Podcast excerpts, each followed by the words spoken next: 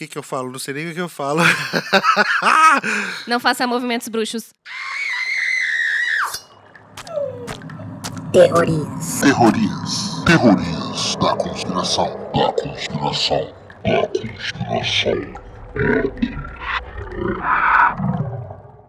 Olá, sejam bem-vindos de volta ao Terrorias da Conspiração. Hoje falando sobre o hype do momento Rua do Medo, Letícia. Ficamos de madrugada adentro, tentando, esperando o filme lançar na Netflix e nada, acabamos dormindo, mas estamos aqui.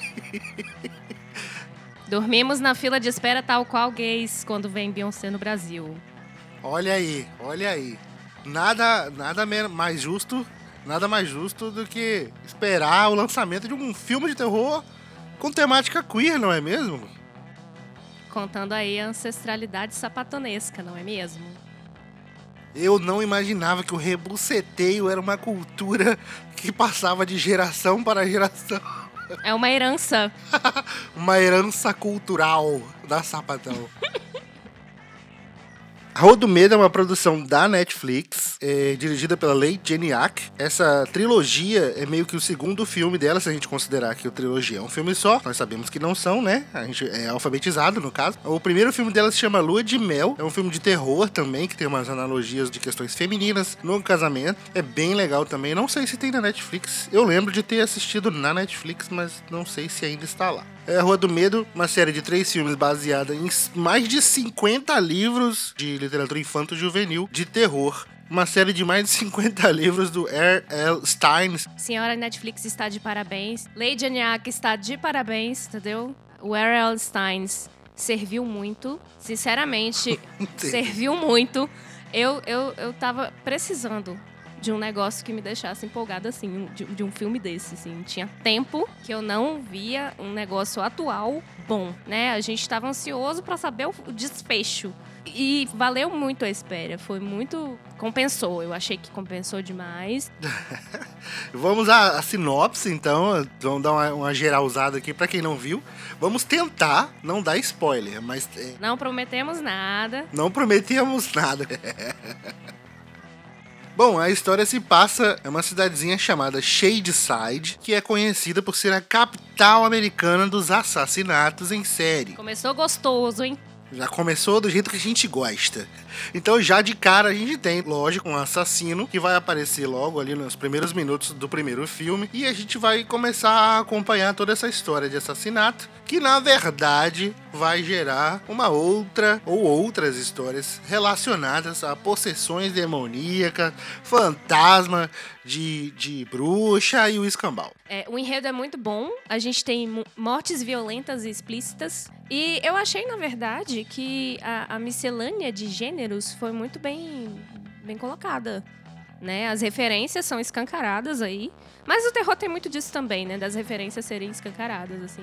Principalmente o slasher. Sim, demais, demais. É, é, muito. As mortes são muito feias e isso deixa o filme muito legal, né? Sem pudor, elas são indecentes. Acho que talvez no segundo filme dá uma, dá uma equilibrada, pelo menos quando o assassino tá matando crianças. É. A gente percebe que a câmera meio que se afasta um pouco, mas fora isso é bem visual mesmo. Nossa, demais. E, e eu acho que querendo ou não, essa, essa quebrada de, no ritmo né, das mortes no filme 2, quando a câmera se afasta porque são crianças, dá uma equilibrada boa. Eu gostei bastante disso. Achei, achei que pro andamento do filme, assim, foi legal. Logo no primeiro filme a gente é apresentado uh, um, uma espécie de drama sapatônico, um drama lésbico ali que vai conduzir toda a narrativa dos três filmes entre Dana, a personagem principal, e Sam, Samantha, que tiveram um, um rolê. Elas tiveram um lance, só que não tem mais. E junto com essa dualidade, a gente conhece também a dualidade entre as duas cidades vizinhas, que é mais ou menos isso: a cidade amaldiçoada e a cidade próspera. Sunnyvale é tipo aquele primo bem sucedido que todo mundo fica esfregando na cara dos outros nas reuniões de família. Tipo isso, tipo isso. E, e Shadeside. Que é o solo amaldiçoado. Então a gente conhece um pouco da família e dos amigos da Dina e um pouco dessa galerinha meio rica, porque por causa dos primeiros assassinatos que rolam no começo do filme, eles vão fazer ali uma espécie de vigília que junta as duas cidades é, para prestar homenagem, digamos assim, aos mortos da série de assassinatos que inaugura essa trilogia. Então, o território foi dividido, o drama está colocado. Temos aí um término lésbico de adolescentes. É, uma delas tem dificuldade de se assumir para a família. Os pais se divorciaram, ela se muda. Do outro lado, temos uma, uma adolescente com pais relapsos. A gente percebe que o pai dela é bem relapso. Na verdade, é uma, é uma condição bastante comum nos, nos, na galera de Shadyside, né? Ter uma família problemática. É, uma, é um padrão dos moradores da cidade, né? E aí nós temos o irmão nerd, o amigo drogado e a Patricinha desvirtuada. Esse aí é o Shady Side, cidade amaldiçoada. E aí, a cidade, como, tipo, tudo dá errado. No noticiário isso é muito colocado, né? Dentro do filme, que uma cidade é muito próspera, a outra é horrível, e os moradores não tomam jeito, e como se tudo fosse culpa das pessoas que moram ali, né? O jeito que elas vivem. E existe o mito da bruxa, que foi a bruxa que se sacrificou para ter vida eterna e, por esse motivo, o lugar é amaldiçoado. Como se ela se alimentasse do fracasso ali da, da, dos moradores da cidade, né? A teoria é de que é ela quem possui o corpo dos vários serial killers na história de Shadeside. Então, ali no primeiro filme, a gente já tem mais ou menos o desenvolvimento dessa lenda e a vontade dos personagens principais de tentar desvendar esse rolê. É, e aí existe também outra divisão, né? São várias divisões, na verdade, que eu acho que são muito bem colocadas, né? Depois elas começam a fazer sentido, que é a galera que acredita na bruxa, a galera que não e a galera que faz piada com isso. E do outro lado temos Sunnyvale, que é a galera que só faz pouco da cara dos fracassados de Shadyside. Isso é, é, é bem interessante, né? Porque na verdade é aquele drama escolar americano expandido para duas comunidades, né, vizinhas ali. Os populares contra os, os renegados, os fora do padrão, né? É, a galera que sofre, digamos assim, essa maldição, ela é mal vista pela galera que é próspera e abençoada, digamos assim. A trilha sonora é muito boa, a ambientação sonora é muito bem feita. Se você assistir de fone, você vai ver a divisão, as panorâmicas muito bem, bem apresentadas. Os efeitos são milimetricamente colocados ali. É muito bem feito, assim. Eu gostei muito da espacialização sonora, da ambientação e da trilha. A trilha sonora me ganhou no 1, me deixou agarrada no, 2 e no 3 eu já tava muito boa. É condizente com a época eu achei que a ambientação dos próprios personagens, né, dos maneirismos dos personagens, os ambientes nos quais eles estão inseridos ali, principalmente nos contextos onde os personagens estão, estão mais confortáveis, assim, por exemplo, o Josh, o irmão nerd, né, que, desculpa, mas ganhou muito meu coração, é um dos meus personagens favoritos. Eu achei que foi uma referência de, dos anos 90, muito bem contextualizada, com o que era jovem naquela época, mas as atitudes muito, muito atuais, assim. Achei que essa transposição de épocas foi muito bem colocado também no filme. Gostei muito, muito mesmo. Acho que o primeiro filme ele tem um ritmo que é muito interessante, conduzido até por essa coisa das referências que já aparecem na primeira sequência, que lembram muito a primeira sequência de Pânico 1, né? Outra trilogia de slasher. Sim, sem pudor algum, né? Não, sem dó. a câmera lenta que tem ali no, no, primeiro assassinato que a gente vê é igual a câmera lenta lá da, da Drew Barrymore no começo do Pânico 1. A facada e tudo mais. Sim eu acho que os slashers já não se levam tão a sério desde essa época em que o filme tá se passando, né? 1994, 96, por ali, o, o, o slasher já não tá mais se levando tão a sério. Acho que o Wes Craven, com o Pânico, ele meio que inaugura não um movimento, mas uma espécie de autoconsciência nesse sentido, assim, de fazer terror sabendo que você tá fazendo algo que é artificial e que é assumidamente artificial. Sim. Então, é, me interessa muito essa, essa linguagem, esse estilo e acho que no Rua do Medo essa referência cai muito bem, assim. Ela foi muito bem colocada. Muito bem colocada. Você percebe que não tem pretensão de ser sério, de ser assustador, apesar de ser um filme de terror, mas tudo casa muito bem. Eu acho que, que foi um filme muito bem pensado e muito bem executado, né? A gente falou no primeiro episódio aqui do podcast, se você não ouviu, vai lá e ouve.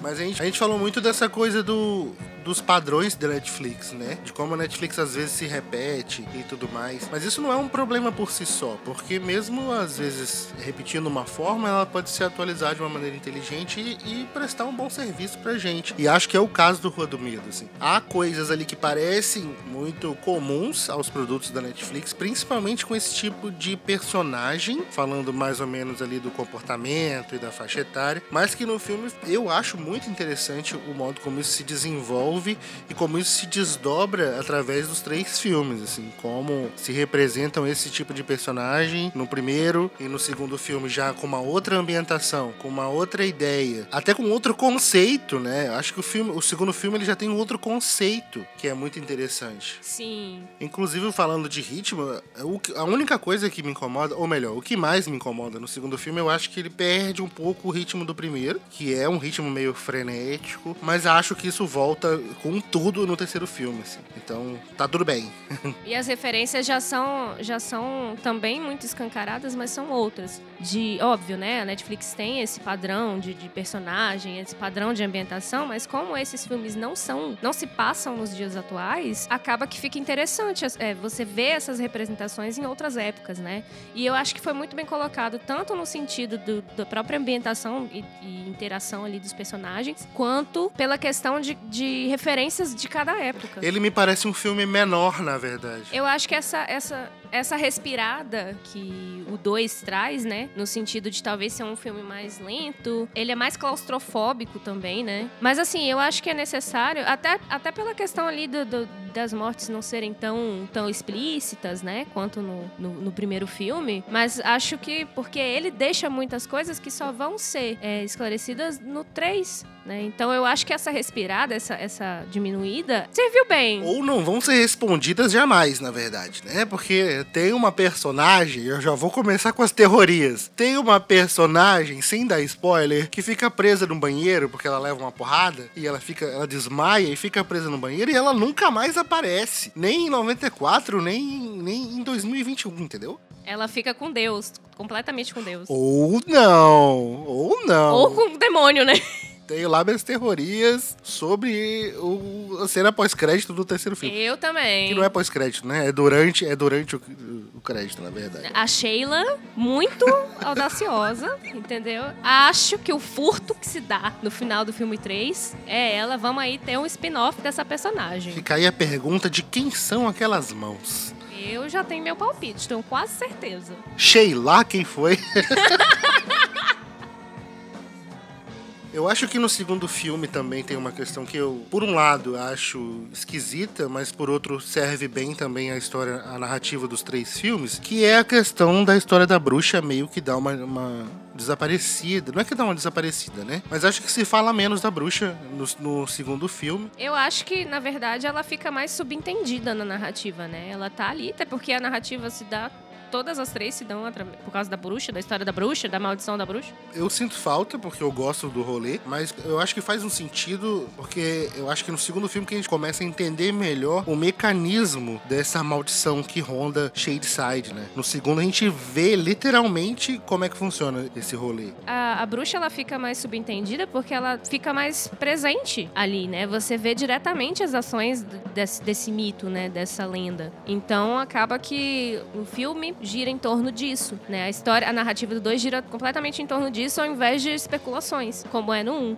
né? Eu achei muito interessante a, a maneira como os personagens secundários foram colocados no 2, porque é, o 1 um fala sobre a maldição, apresenta pra gente ali a maldição. E ainda tem aquela coisa que só no final eles vão ver que, nossa, realmente existe, né? No 2 também tem esse, esse ambiente, né, de dúvida, ah, será que existe, será que não? Só que a gente vê mais, mais de perto essa realidade, né? Querendo ou não, acho que por mais que as mortes não sejam tão brutais e o filme seja mais lento, a representação da bruxa, né? Ela é mais mais presente. E tem uma coisa que ajuda a construir a mitologia do filme, que eu acho que nesse caso, é, no caso de trilogia, ainda mais envolvendo tantas questões, tem toda uma história super antiga relacionada a essa maldição e a essa bruxa. Tem uma coisa que costura muito bem o primeiro e o segundo filme, e no terceiro já não me parece tão importante, mas que também aparece, que é a mãe de uma das assassinas, né? Que aparece no primeiro filme, que é a Ruby, e a mãe dela aparece muito sutilmente no primeiro filme, não vou dizer quando nem em que momento, vocês assistam e procurem quem é ali a mãe da Ruby Lane. No segundo filme ela já aparece mais escancaradamente, e eu acho super divertido como isso aparece no filme e como isso não parece ser uma coisa muito importante, digamos assim,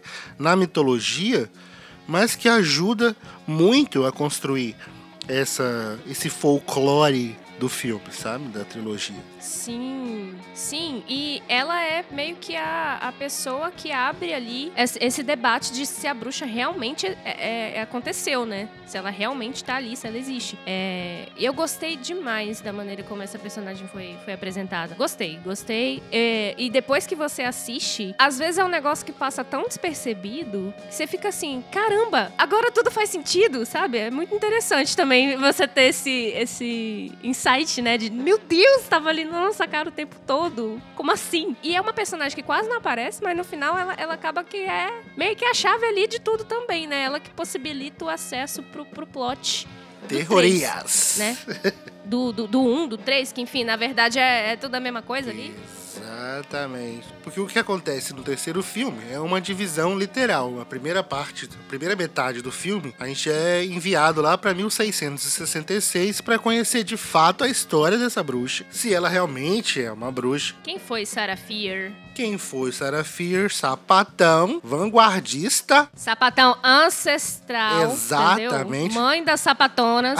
a mãe da Sabadões. Como diz a Dina, a primeira Shade Cider, né? A primeira Sapa Cider. Exatamente, como se fosse um, um, uma bandeira, de certa forma, que desde o primeiro filme esses habitantes de Shade Cider levantam. Eles não se acham menores por causa de todas aquelas questões. Inclusive, o relacionamento deles com o pessoal de Sunnyvale não é nada bom, porque ninguém baixa a crina para ninguém. E aí, no terceiro filme, a gente vai conhecer a origem também dessa, dessa dicotomia. Mas o mais importante é que nessa primeira metade do filme, que se passa lá em 1666, a gente vai conhecer de fato a origem dessa maldição. Se é realmente Sarah Fear ou se vem de algum outro lugar. Essa primeira metade do 3, eu gostei, gostei do ritmo, que retomou aquela coisa do primeiro, né? Apesar de não, não no sentido da violência, mas da ambientação mesmo ali, né? Da vida das pessoas, de como que era. Quando ainda tudo era uma coisa só, né? Não tinha Shadyside, não tinha Sunnyvale. Eu gostei. A trilha sonora também é muito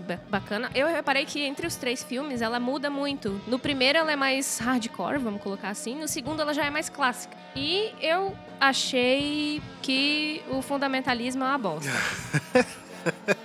A gente falou de ancestralidade sapatão, né? infelizmente nós já sabíamos da ancestralidade fundamentalista religiosa que rola também, né, nesse filme. Infelizmente. E a hipocrisia, a hipocrisia é muito bem colocada também. Tipo, o cara que é fanático religioso é um bêbado. Sim. Todo mundo tem que seguir o pastor, e o pastor é imaculado. E a, e a filha do pastor não pode ser sapatão.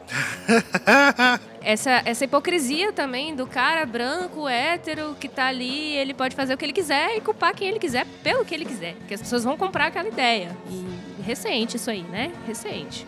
É uma questão de poder e privilégio, né? Exatamente, desde sempre, né? Acho que isso também é uma, uma, discussão muito interessante que o filme traz. A gente volta nesse assunto depois, porque isso permeia, na verdade, no fim das contas, não vamos dar spoiler, mas no fim das contas isso permeia toda a trilogia. Toda a trilogia. É porque, na verdade, é como se fosse um, um é uma coisa só, dividida em três para não ficar cansativo assistir tudo de uma vez. Apesar de que eu acho que se fosse um filme de quatro horas, eu ia sentar minha bunda às quatro horas e ia ficar empolgada às quatro horas. Somando tudo, são seis horas e a gente quase viu isso tudo de uma vez, então. É, enfim, é, eu achei muito interessante também, na verdade engraçada, é, porque, gente, em 1600 não existia aqueles lençóis da Riachuelo que enrolaram os corpos ali, quando as crianças morrem e tal, no primeiro assassinato, o primeiro assassino, né, foi registrado ali e tal. Não, não entendi aqueles lençóis ali da Riachuelo em 1600. Né? Todo mundo vestindo roupa de, chita, sei lá que diabo é aquele tecido, que não era, né? Do nada os lençol da Riachuelo ali enrolando os corpos. e a Bíblia impressa, né, gente? Tipo, o pessoal nem era alfabetizado direito, entendeu? E aí, do nada, uma Bíblia impressa. Mas eu vou te contar. Primeiro, a Riachuelo é uma loja muito antiga, hein? Cuidado. Vai que. Realmente. E outra coisa, a questão da Bíblia, impre... a Bíblia impressa, eu acho que é possível agora. Que a Bíblia de Gutenberg, que foi a primeira Bíblia impressa, data lá de 1455. Desculpa, gente, eu já estudei teologia. Outra vida, já passou. Mas eu acho que. É, dois, dois séculos, né? Dois séculos dá tempo do navio chegar com a Bíblia impressa e eles traduzirem. Né? ah, missionário.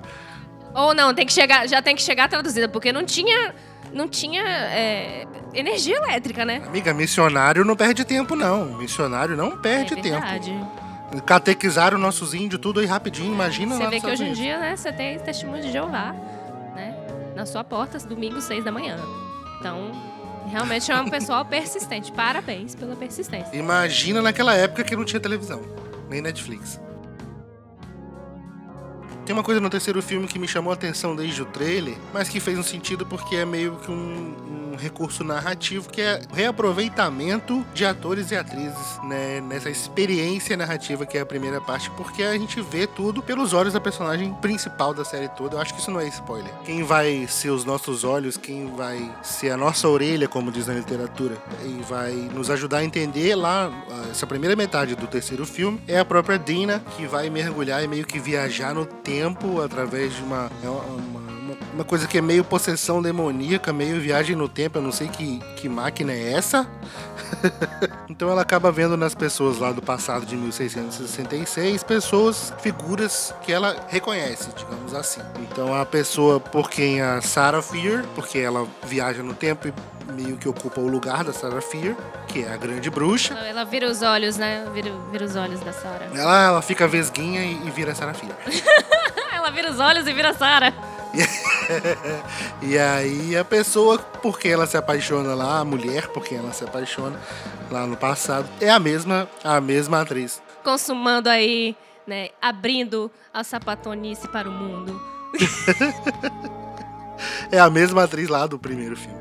E eu achei isso muito legal, assim. É uma coisa que me incomoda às vezes, mas no filme não me incomodou, não. Ficou bem divertido. Inteligente até antes do 3 lançar, que a gente tinha visto o trailer, tinha visto. Porque no final do 2 eles dão um pedaço do 3 já, né? É, como é que seria e tudo mais. A gente achou que fosse incomodar, mas na real não. Até porque se você pensar que ela, ela tá tendo uma visão com as referências dela e aqueles são os ancestrais das famílias dos amigos dela, faz sentido. Acaba que não incomoda, fica plausível, né? Com o resto do contexto. E ajuda a entender o que, é que vai acontecer no final das contas e a compreender, no final das contas, quem é o grande culpado dessa maldição toda. Que a gente só fica sabendo vendo na parte 2 do filme 3. Exato, porque a segunda metade do terceiro filme, a gente volta para 1994 para resolver toda aquela questão que se desenvolve lá no, até o final do primeiro filme. O ciclo se fecha, né? O, o, o final do terceiro é a continuação do, do, da trama ali imediata do primeiro, né? Porque quando volta para 1994,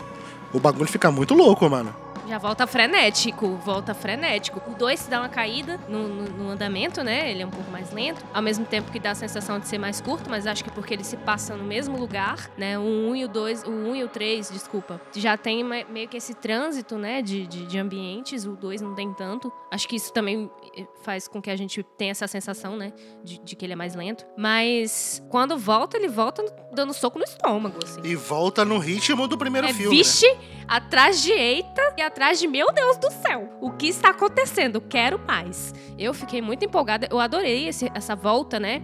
Porque é, é como se o 2 e a primeira parte do 3. Tá, entendi o que, que tá acontecendo. O que, que eles vão fazer com isso agora? Eu acho super coerente que ele volte nesse ritmo frenético também, porque ele já volta, ou melhor, nós, espectadores, voltamos ao filme e à história cheios de informação e de viradas, digamos assim.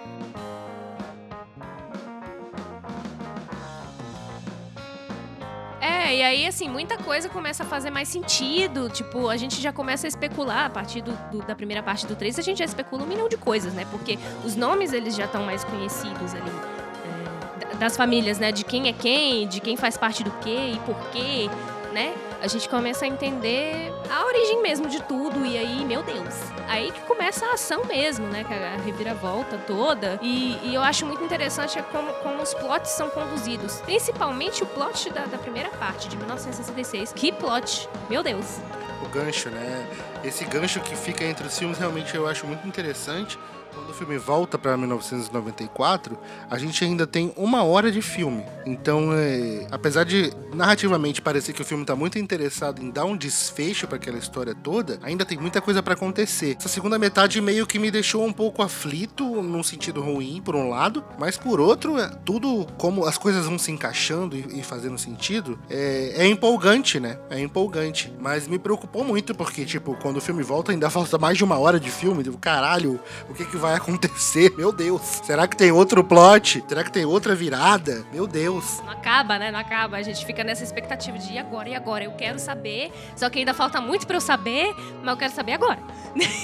mas aí, assim, é, eu achei que, cara, não deram, não deixaram ponta sem nó. Eu achei isso fantástico, porque é muito detalhe. Como você falou, são mais de 50 livros, divididos em três filmes aí, três filmes e meio, vamos colocar, porque o três vale como se fosse um e meio, né? Ele tem um tempo tempo maior e ele explica muito mais coisas. Mas assim, eu achei maravilhoso tudo, assim, a, a montagem das coisas, como que, que as, as, histórias se fecham, assim, a própria história das, da família Lane, né, como que, como que ela se fecha ali no, no final do terceiro filme, eu achei maravilhoso, assim. Ainda que tivessem fechado, né, é, é tudo, deix, deixaram um, um gancho aí de um final aberto, né. Eu achei isso muito legal. Sim, sei lá o que, que pode acontecer. sei lá o que pode acontecer com aquele final aberto ali. Achei lá complicado esse final aí. Vamos ver. Alerta de spoiler. Tem uma questão muito interessante que o filme levanta, porque na verdade não é nenhuma questão que o filme levanta, mas é, é eu que fiquei pensando nisso, assim. É, o cinema queer, ele é muito cheio de filmes dramáticos, sofrimento, né? O sofrimento do, do homem gay, principalmente branco, desculpa aí, galera. Infelizmente, o, o movimento LGBT no cinema, por muito tempo, pareceu um movimento GGG e B de branco. Inclusive, é, tem pouquíssimo tempo que isso tá mudando, e que bom que tá, né? Começou a mudar agora, assim. Sim, sim. E a própria Lady Geniac, a diretora do filme, numa entrevista, ela falou que ela queria muito fazer um filme de terror, né, com uma protagonista negra e queer. Então, tipo assim, é muito interessante ver que não é, tipo, você tem um drama ali sapatônico, é claro, porque são adolescentes, afinal de contas, né? É uma série baseada, é uma série de filmes baseada, é uma série de livros infanto-juvenis. Então, é, é muito comum a literatura infanto-juvenil. E é uma produção da Netflix, né? Exato. A literatura infanto-juvenil ela é muito direta nessas, em levantar essas questões. Sempre foi. Não só a literatura norte-americana, a literatura brasileira infanto-juvenil também. Ela é um pouco mais voltada para aventura, digamos assim. Mas também tem essas questões e elas também se levantam de uma forma muito direta. Acho que o filme lida muito bem com isso. E eu acho muito bom e muito saudável a gente ter filmes que não vão lidar com essa temática de uma forma tão sofrida, tão dramática. Já posso dar um, um spoiler, desculpa, mas Sapatão não morre aqui, Sapatão não vai morrer no final, entendeu? Inclusive, existe um certo movimento sapatônico que atravessa gerações. E isso é muito legal. É a herança, a herança da lesbianidade, não é mesmo? Isso é muito bonito, assim, de, de se entender através do filme.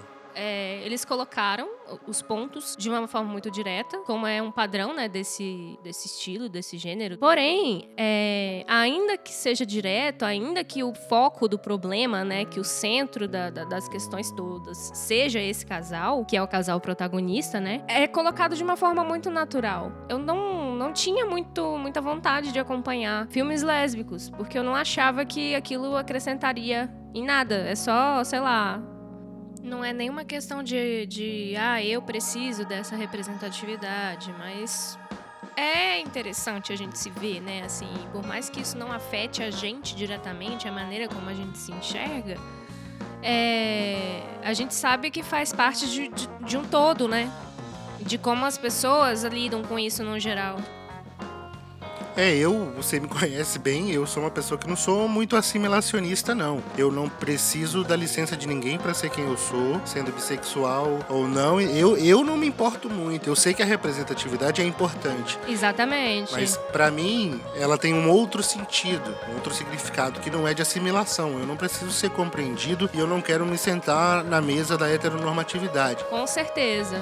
A gente tem muito isso de, de não precisar se afirmar porque a gente só é e pronto e tá tudo ok, tá ótimo. Exato. É lógico que a gente entende a luta, entende a bandeira e tá junto. A gente entende a luta e tá junto, mas a gente não precisa de aceitação de ninguém, não. A gente é o que é. E a questão da, da mesa da, da heteronormatividade me faz pensar também, através do filme, me faz pensar no verdadeiro culpado dessa maldição toda. Que é uma pessoa que lá em 1666 tem acesso a, a um poder sobrenatural e vai perpetuar esse poder através de uma certa normatividade também. Uma certa norma de poder que é muito simbólica. Não vou dizer eu não vou dizer para não dar spoiler, mas é um poder muito simbólico, né? Que no final das contas se revela por trás de toda essa maldição de Shadeside. É, eu acho que ele, é, essa, essa reflexão ela é muito interessante, né? Que é trazida pelo filme, que no final é uma coisa que a gente vê, tá aí no governo, tá aí dentro das casas, tá expulsando as pessoas de casa, né? E tudo mais. Daí vem a importância também da, da, das bandeiras, né? Das caixinhas, que a gente não, não faz parte delas, mas a gente entende a importância. É interessante como é colocado o antagonista na história, assim, né? Ele começa sendo o, o venerado, né? Ovacionado. Ele é uma figura importante para a sociedade. Ele é família, a família dele, né? No geral, é, é, é uma família muito influente e muito bem vista. Então, a última pessoa da qual você vai desconfiar é dele. E aí, depois que, que as, as coisas vão se encaixando, você fica assim, nossa, isso aconteceu em 1666, segundo a narrativa, da, né? Vem desde aí, mas faz muito sentido com a nossa realidade também, né? É porque o filme ele não está falando necessariamente de um antagonista, mas de um antagonismo, né? Exatamente. Que é toda essa questão de de perpetuar uma normatividade que tem a ver com família tradicional, que tem a ver com prosperidade e tem a ver com a, sociedade e o sonho americano também, de certa forma, não? Porque é, acho que quando se decide fazer, apontar para esse lado, do, o antagonismo para esse lado, eu acho muito curioso e muito legal e muito inteligente, um comentário muito inteligente a se fazer a respeito dessas normas que perpetuam poderes que são opressivos, que são preconceituosos, que são radicais e que são violentos contra a vida das pessoas que não são pessoas que correspondem a um certo padrão, sabe? Essa diferença entre Shadeside e Sunnyvale e essa diferença entre alguém que tem o um poder na mão e adolescentes descobrindo e vivendo a sua sexualidade como adolescentes vivem. Essa perpetuação aí do, do, do poder e desse espelho, né, que essas pessoas se tornaram e são, não só dentro da, da, da, do universo do filme, mas fora também também, né? Essa coisa do sonho americano, essa coisa do corpo ideal, essa coisa da, da branquitude ser o ideal né, das pessoas, das sociedades e do, do, sucesso, eu acho que ela vem desde o micro na narrativa do filme, né? Quando você tem aí um, casal lésbico de adolescentes, onde uma é negra e a outra é branca, e quem tem problema para se autoafirmar é a branca, por causa da, da, da, do meio em que ela vive, né? Que é conservador, a mãe é conservadora. Então, começa do micro e aí depois quando você vai, o filme vai se desenrolando, essa questão ela vai se estendendo para todos os moradores, né? Você tem aí a questão do racismo com o policial que implanta provas contra um cara negro. Exato. Você tem aí também a, coisa da igreja, aí você tem a coisa da, da bruxa, você tem a facilidade de um cara branco em, em assumir verdades, em, em especular verdades e todos os outros irem atrás só porque ele é um cara branco, hétero, né? Então, tudo isso, assim, começa nesse micro, nessa, nesses pequenos detalhes e vai se expandindo para todo um modo de vida de uma sociedade por, por gerações, por séculos, né? É muito interessante também esse... É, eu achei muito legal a maneira como, como isso foi explorado na narrativa.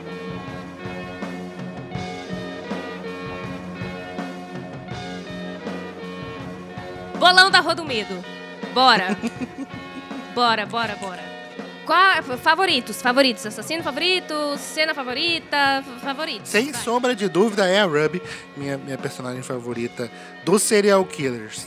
Ela é multidisciplinar, além de assassina, ela é cantora. Ai meu Deus, minha cena favorita, sem sombra de dúvidas, por toda a referência e porque é um dos meus filmes favoritos da vida, é o Pânico 1. Então minha cena favorita é a cena inicial do primeiro filme, porque sim. A minha cena favorita, na verdade, é, associações que, que eu fui fazendo, né? Aí já não é muito bem. Eu gostei muito do fato de que todos os caras que vão mijar morrem do mesmo jeito. eu achei isso genial. O Simon, ele vai mijar, né? Em determinado momento do filme. Depois ele morre com uma machadada na cabeça. Muito bem dada, né? Cabeça muito bem rachada ali, muito bem feita. Arnie sai pra mijar. Ele morre como? Adivinha? Pois, gostei, achei interessantíssima essa associação. Achei muito legal também a parte da escola, onde eles ficam, eles se vestem tal qual cores do Scooby-Doo. Achei muito interessante, muito divertido.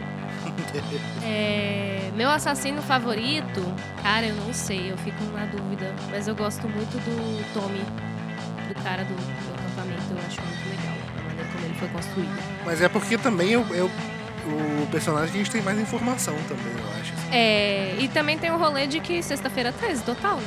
Sim, fazer o quê, né? Agora, personagem favorito pra mim é o Josh. O Josh é um fofo, né? O Josh é muito fofo, cara. Ele é maravilhoso. Eu gosto do Josh, gosto da, da, da moça com, com, quem ele tem um rolê no primeiro filme. Acho ela muito fofa também. Eu seria amigo dela na faculdade. É, saca? ela é bem legal. Morte favorita. Olha, a minha morte favorita não é uma morte. Sheila presa no banheiro eternamente no segundo filme. Isso pra mim é impagável. Isso aí eu acho que na verdade é a terroria favorita. Sheila vive. Entendeu? Sheila, Sheila vive. está viva. Sheila está vivíssima, assombrando ainda aí. Agora que a gente tá dando spoiler, agora que a gente tá na sessão de spoiler, Sheila malocou o livro pra ter próximos filmes. Sheila do banheirão, entendeu? Eu acho que ela vai fazer o quê? Ela vai fazer uma bruxaria com aquele livro, vai transformar Shericide num banheirão e vai ser feliz vivendo no banheirão. Todo mundo vai morrer afogado na, na- na privada. Inclusive, temos aí, né, a gente consegue acompanhar né, durante a trilogia a evolução da montanha de bosta. Né? Você vê ali da, da- da- a montanha de bosta ancestral, você vê a sapatão ancestral, você vê o- o- o fundamentalismo ancestral. o branco cuzão, o fundamentalismo ancestral, o branco hétero cuzão ancestral, os lesbofóbicos ancestrais. Então, assim, né? Muitas revelações. Os lençóis, os lençóis da Riachuelo ancestrais. Cara, você falou de morte favorita, agora me veio na cabeça. Falando em cabeça. É a morte da Kate, cara. Infelizmente, Kate é uma das minhas pers- personagens favoritas. Aí é é a cabeça triturada na, naquela máquina.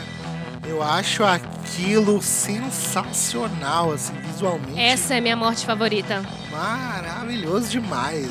Eu achei muito bom, muito bom. Aquela morte tem um. Tem um quê de. de premonição, né? Primeiro que a gente não espera, eu, eu pelo menos não esperava que ela fosse morrer. Nem ela, nem o Simon. E. Mas, putz.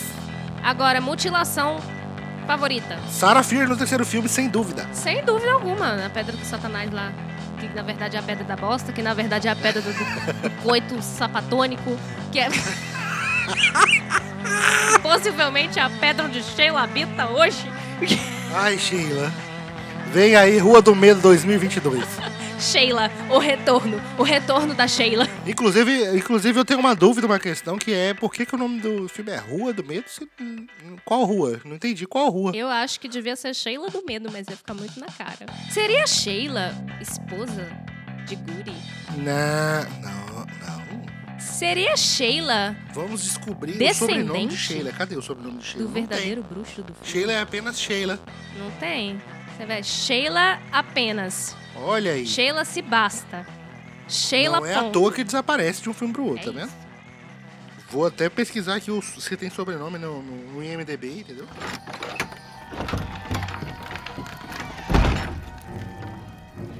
Sheila? Sheila, are you still in here? Sheila?